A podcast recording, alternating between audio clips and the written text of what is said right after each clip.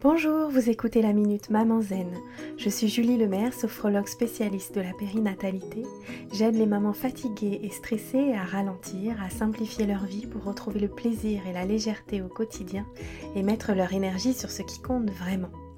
Chaque jeudi, je partage ici les découvertes et les outils qui ont changé ma vie de maman et qui, je l'espère, vous aideront à changer la vôtre aussi.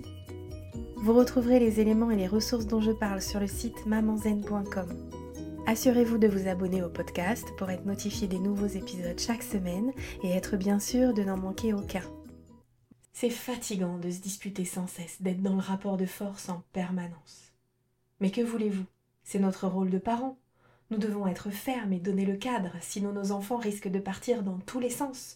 On n'est pas là pour leur faire plaisir. Est-ce que vous cultivez cette croyance, vous aussi? Et si je vous disais que le rapport de force n'est pas une obligation et que c'est même parfaitement inutile?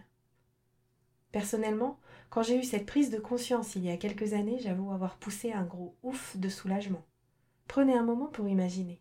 Au travail ou avec votre conjoint, quand devenez-vous capable de donner le meilleur de vous? Quand on vous donne des ordres Quand on vous met la pression Quand on vous culpabilise Quand on vous crie dessus Quand on vous menace Quand on vous fait du chantage? Ou quand on vous fait confiance, quand vous vous sentez apprécié, valorisé, impliqué, responsabilisé. À moins d'être masochiste, il est probable que vous choisissiez la deuxième option, non? Pour votre enfant, c'est exactement pareil. La meilleure façon de lui donner envie de coopérer, c'est de lui faire confiance, de l'impliquer, de le respecter dans ses besoins. Un peu plus de temps pour finir l'activité dans laquelle il est plongé avant de faire ce que vous lui demandez, par exemple. De le valoriser, de lui offrir votre amour inconditionnel même et surtout lorsqu'il n'est pas aussi coopératif que vous l'espériez.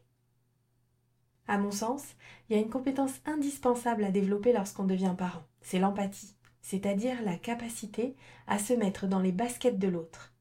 C'est ce que vous venez de faire et c'est toujours très riche d'enseignements pour nos relations.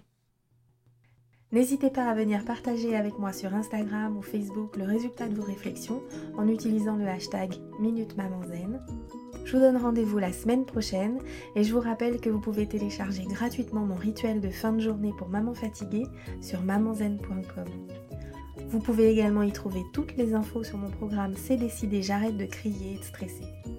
Si ce podcast vous a plu, la meilleure façon de le soutenir, c'est de laisser un avis 5 étoiles ou de le partager sur les réseaux sociaux. Ça permettra à d'autres mamans de découvrir le podcast plus facilement. À bientôt!